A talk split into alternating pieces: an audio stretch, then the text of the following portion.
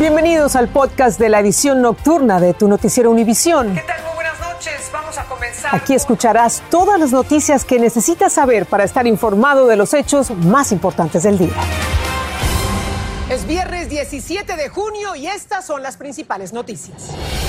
Por primera vez desde que se realizaron las audiencias del asalto al Capitolio, el expresidente Donald Trump reacciona en público y dice que nunca llamó débil al entonces vicepresidente Mike Pence, pero que le había faltado coraje para actuar. Miles de vuelos son cancelados en Estados Unidos por el mal tiempo en la costa este y por falta de personal. El secretario de Transporte, Pete Buttigieg, habla con los ejecutivos de las aerolíneas y les pide que las cancelaciones de verano sean al mínimo. Pero el problema es que ahora estamos con menos, gente para trabajar. Y Colombia está en vilo a menos de 48 horas de la segunda vuelta electoral para elegir presidente entre Rodolfo Hernández y Gustavo Petro. Las encuestas reportan un empate virtual entre los candidatos. Comienza la edición nocturna. Este es Noticiero Univisión Edición Nocturna con León Krause y Patricia Yañot desde Bogotá, Colombia.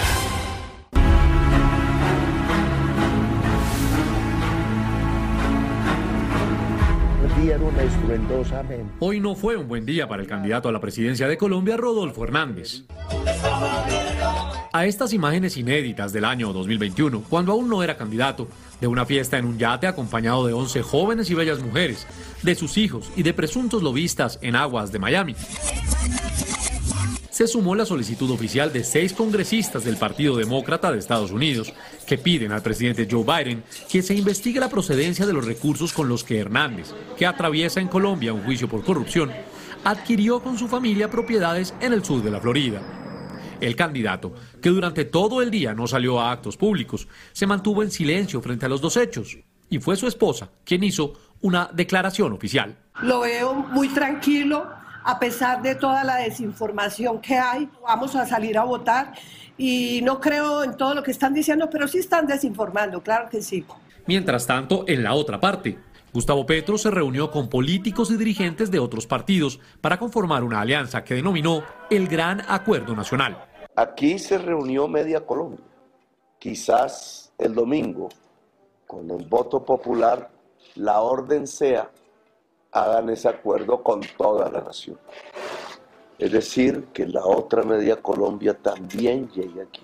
Allí no se refirió a las publicaciones de su contrincante, pero el que sí apareció sorpresivamente fue Federico Gutiérrez, el ex candidato de la derecha colombiana, que perdió contra él y que varias veces lo atacó a pedir en este video que votaran por Rodolfo. salir a votar es poner en riesgo nuestro futuro. Mi voto el próximo domingo será por Rodolfo, mi voto será por la democracia. Y precisamente nuestro corresponsal, Yesid Vaquero, nos acompaña aquí en vivo, Yesid. Y hemos visto cómo estos videos del escándalo, obviamente que vienen de ambas campañas, han marcado esta recta final de la contienda. ¿Cómo crees tú que afectarán el resultado? Lo marcarán en las urnas, Patricia. Buenas noches. Hay dos videos, los llamados Petrovideos y ahora este que le resulta a Rodolfo Hernández. Ambos tienen intenciones, desde luego, de influir en la campaña electoral, pero está tan cerrada que solamente el domingo en las urnas se verá esa realidad. Es muy difícil predecir a cuál le afectará más. Desde luego, y como está tan cerrada, gracias, Yesid, hay mucha preocupación entre los colombianos ante la posibilidad de que se presenten protestas y disturbios, especialmente porque el candidato de la izquierda, Gustavo Petro, ha dicho que va a aceptar los resultados siempre y cuando no haya fraude. Ha manifestado su preocupación por la falta de auditoría al software de los escrutinios. Precisamente más temprano entrevisté a la directora de la organización no gubernamental Misión de Observación Electoral, Alexandra Barrios, para preguntarle qué tan confiables serán los resultados del domingo. Alejandra, estamos a solo horas del comienzo de la votación y muchos se preguntan si los resultados que se emiten el domingo van a ser confiables. Pues mire, efectivamente toca esperar el día domingo. ¿Cómo funciona el proceso electoral el día domingo? Que no se presente ningún tipo de problema de carácter logístico de transmisión de información en el contexto de la Registraduría Nacional del Estado Civil. Si no hay ningún tipo de problema, vamos a tener unas elecciones igual de limpias que la primera vuelta presidencial. Si hay dudas sobre el proceso de escrutinio, ¿cuál debe ser el procedimiento, sobre todo si la elección es muy cerrada? Mira, nosotros tenemos un sistema de escrutinio absolutamente robusto. ¿Quiénes hacen del escrutinio? Comisiones escrutadoras que son jueces y notarios autónomos que hacen la revisión de los datos consignados en los cuentavotos, es decir, en los formularios donde se consignan los votos, se pueden presentar reclamaciones y hay vías completamente legales a través de las cuales las organizaciones políticas reclaman y se les da respuesta inmediata frente a esos reclamos. Vamos a tener una información no oficial el día domingo y muy posiblemente el miércoles o el jueves a más tardar tendríamos declaración de elecciones oficialmente. Muchísimas gracias, Alejandra. A ti muchísimas gracias. Bueno, Alexandra nos dijo que la mayor preocupación es que la diferencia entre ambos candidatos sea de menos de 500 mil votos. Y para que ustedes tengan más información acerca de estas reñidas elecciones en Colombia, no se pierdan las últimas cifras, los datos y los análisis en Yaniot PM. Esto será este domingo a las 8 de la noche, 9 hora del este por VIX, transmitiendo en vivo desde Bogotá, aquí en Colombia. Y el expresidente Donald Trump, cambiando de tema, se pronunció hoy sobre las audiencias del Comité del Congreso que investiga el ataque al Capitolio del 6 de enero. Según Trump, las uh, indagaciones de este comité no son más que una cacería de brujas y negó haber llamado debilucho al ex vicepresidente Mike Pence por haber ratificado la victoria de Joe Biden. Guillermo González nos preparó el siguiente informe. Por primera vez desde que se realizaron las audiencias del 6 de enero en el Capitolio esta semana, el expresidente Donald Trump habló públicamente y lo hizo ante la conferencia Fe y Libertad, una organización religiosa conservadora en Nashville, Tennessee. But I never called Mike Pence a wimp. I never called him a wimp. Mike Pence had a chance to be great. He had a chance to be frankly historic. El expresidente se refirió a lo que él describe como el gran peligro que viven los Estados Unidos en la actualidad. The greatest danger to America is the destruction of our nation from the people from within.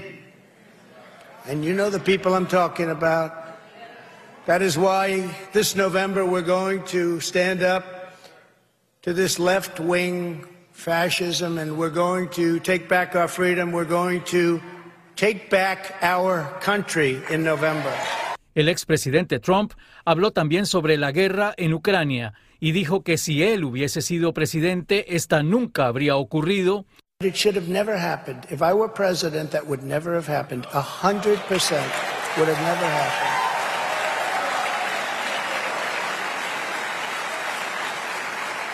And I got to know Putin very well. And we talked about it. And I know that he liked it. He liked it, but he knew the consequences were going to be tremendous. Se refirió a las audiencias que desarrolla el Comité Especial de Investigaciones al asalto al Capitolio como una cacería de brujas. El expresidente Trump está señalado por sus opositores de haber puesto en riesgo físico la vida del entonces vicepresidente Mike Pence durante los ataques al Capitolio el 6 de enero de 2021. Algunas fuentes le dijeron a la cadena CNN que Trump está ansioso por responderle al comité que investiga el asalto en un ambiente amigable con un documento de 12 páginas que reveló la semana pasada. Regreso contigo. Gracias, Guillermo. En otras noticias, las cancelaciones de vuelos en Estados Unidos siguen a la orden del día. Otra vez, miles de vuelos han sido cancelados desde este jueves debido al mal tiempo en la costa este y también a la falta de personal. Ante la crisis, el secretario de Transporte, Pete Buttigieg, habló con los ejecutivos de las principales aerolíneas y les pidió que trataran de mantener las cancelaciones de verano al mínimo. Pablo Gato nos amplía. Roberto Nicolás es un ejemplo perfecto de las pesadillas en los aeropuertos por las que están pasando tantas personas. Pues llegué aquí y me pusieron mi flight delayed y después me lo salté y me pusieron stand-by. Cinco horas estuve que estar esperando y ahora me han puesto un vuelo a Boston para las 8 y por eso he perdido mi vuelo a Madrid de Iberia. Entre ayer y hoy se han cancelado al menos 3.000 vuelos alrededor del país. Mal tiempo y gran cantidad de viajeros en vacaciones son algunos de los motivos, pero hay más. Pero el problema es que ahora estamos con menos, menos, menos gente para trabajar. Incluidos pilotos. Sí, los pilotos, sí. Hace falta, necesitamos pilotos. Un promedio de 2.2 millones de pasajeros ya vuelan a diario. Estos viajeros peruanos también han vivido su propia pesadilla. Tuvimos una reunión familiar, una boda la semana pasada y tuvimos muchos familiares que estuvieron dos días en Miami esperando el vuelo, esperando el vuelo. Fue terrible, la verdad. O sea, y cancelaron el vuelo. Cancelaron el vuelo 48 horas, o sea, lo cancelaron una vez, lo cancelaron otra vez, lo volvieron a cancelar. Como ven, este vuelo al aeropuerto La Guardia de Nueva York está cancelado. Las autoridades dicen que hay cuatro aeropuertos especialmente problemáticos. Uno es este, el de La Guardia, el otro es Newark en Nueva Jersey, el otro es Charlotte en Carolina del Norte y el cuarto es este, el aeropuerto National Reagan en Virginia, pero que en realidad es la área metropolitana de Washington. Hay preocupación obvia ante lo que pueda suceder por el incremento de viajes en verano y las consecuencias de retrasos y cancelaciones. Eh, ahora me tengo que hacer otro test COVID porque me va a costar 100 euros más. Cuando son vuelos de trabajo, básicamente nos mueven la agenda, tema de hospedaje, tema de reuniones pactadas. Porque puedes estar en el avión y no despegas, y estás un rato y otro rato y te hacen bajar. Ya nos han pasado varias veces. Lo bueno es que tenemos para la suerte. Un amuleto que sin duda muchos van a necesitar. En el aeropuerto National Reagan, Pablo Gato, Univisión. Estás escuchando el podcast de tu noticiero Univisión. Gracias por escucharnos. Y hablando de viajes, las autoridades de Estados Unidos emitieron una nueva alerta de viajes y ampliaron la lista de países a los que considera de alto riesgo para que sus ciudadanos Las razones de esta alerta son diferentes para cada país y pueden ser tanto sanitarias como de inestabilidad política y social. Entre los países eh, en esta lista se encuentra México, como nos dice Paulina Gómez. La violencia de México que hace titulares internacionales tiene intranquila a la ciudadanía y en alerta a Estados Unidos, que una vez más actualizó la alerta de viaje para sus ciudadanos, advirtiendo de los peligros que acechan en esta tierra. En todos lados hay violencia, hay secuestro, hay falta de interés por parte de nuestras autoridades e inseguridad. Y es que ahora son 30 estados en la lista negra. Por el altísimo nivel delincuencial y secuestros generalizados, Estados Unidos pide evitar viajar a Colima, Michoacán, Tamaulipas, Sinaloa y Guerrero, donde la alerta se elevó del nivel 3 al 4, pues consideran que los grupos criminales pueden atentar contra los turistas. Eh, la mayoría de la población de Acapulco vive del área turística y sí, pues repercute en la economía porque pues deja de venir turista, hay menos ingresos. Campeche y Yucatán son los únicos estados seguros para los estadounidenses, pues no están en esta alerta. El gobernador de Yucatán explica así cómo ha logrado mantener la paz en su estado. Tenemos que estar un paso adelante de la delincuencia y lo que necesitamos es tener mejor, mejor tecnología y tener mejores condiciones para nuestros policías. Y piden no transitar carreteras de noche y reconsiderar ir a lugares como Baja California Sur, Chiapas, Zacatecas, Sonora, Jalisco, Ciudad de México, Nuevo León, Estado de México, entre otros, y extremar precauciones en el resto del país, donde además, ante el incremento de contagios de COVID-19, elevó a alto el riesgo. En la Ciudad de México, Paulina Gómez Bulchiner, Univisión. Y tras el reciente asesinato de dos policías hispanos de la ciudad de El Monte, en California, familiares de policías muertos en el cumplimiento de su deber están pidiendo la destitución del fiscal de Los Ángeles, George Gascon. Así que Dulce Castellanos nos explica por qué en su informe. Olga García, la madre de Joseph Santana, el oficial que murió junto al cabo Michael Paredes en el Monte California, hoy dijo que su vida está destruida.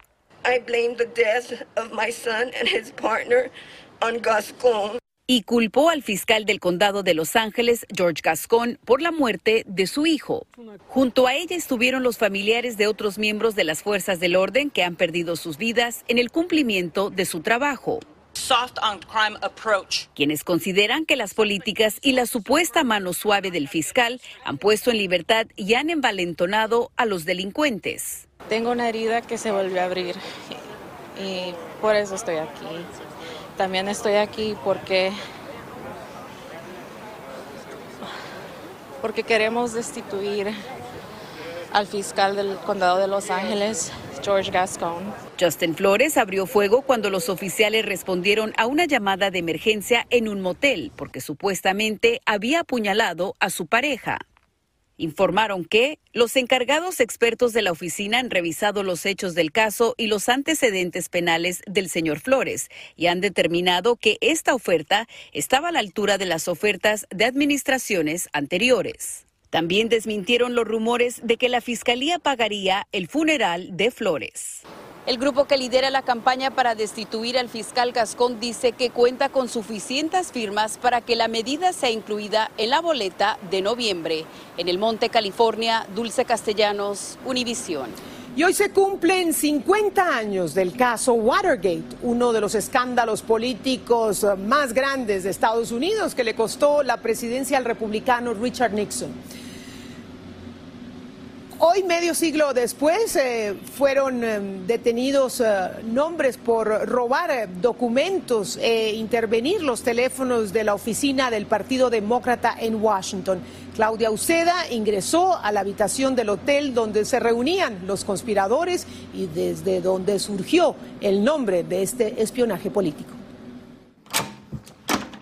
Esta es la suite 214 del Hotel Watergate. En esta pequeña habitación en la capital aún continúa vivo uno de los mayores escándalos políticos del país, que terminó con la renuncia de Richard Nixon a la presidencia.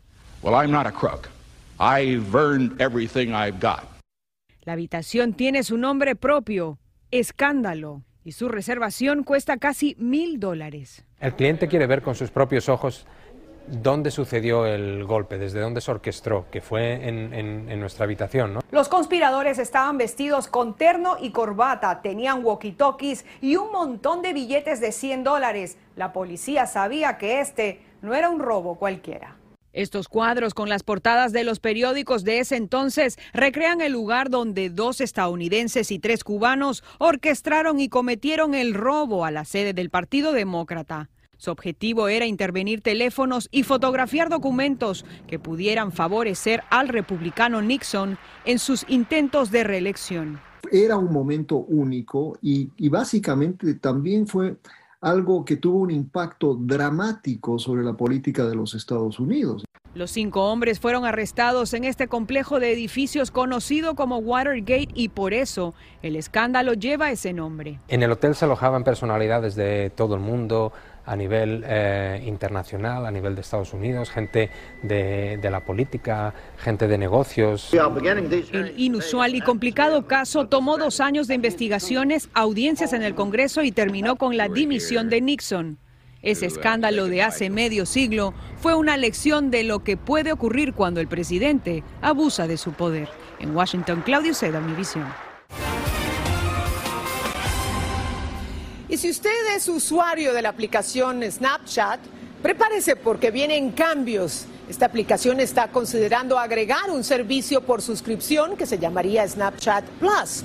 Esto en momentos en que los accionistas de Snapchat tendrán dividendos más bajos de lo normal. La aplicación ya perdió el 88% de su valor. Y vamos a pasar a Ecuador, donde la violencia se intensificó en las protestas en ese país contra la policía y contra la política económica del presidente Guillermo Lazo. Los manifestantes se enfrentaron a los oficiales de policía en Quito con pancartas que acusaban al gobierno de corrupción. Este jueves Lazo dijo que el gobierno está dispuesto a utilizar la fuerza para evitar la violencia e invitó a los manifestantes a iniciar un diálogo. Para algunos corredores, la perspectiva de correr los 42 kilómetros de un maratón es un reto, pero repetir esta rutina durante tres meses y medio requiere de una mezcla de resistencia, dedicación y locura. Y esto es lo que hizo Jackie Hunt, una corredora de Arizona con una amputación y que a sus 46 años acaba de correr 104 maratones en 104 días consecutivos. Nos despedimos con esto. Gracias, buenas noches, que descansen. Así termina el episodio de hoy de Tu Noticiero Univisión. Gracias por escucharnos.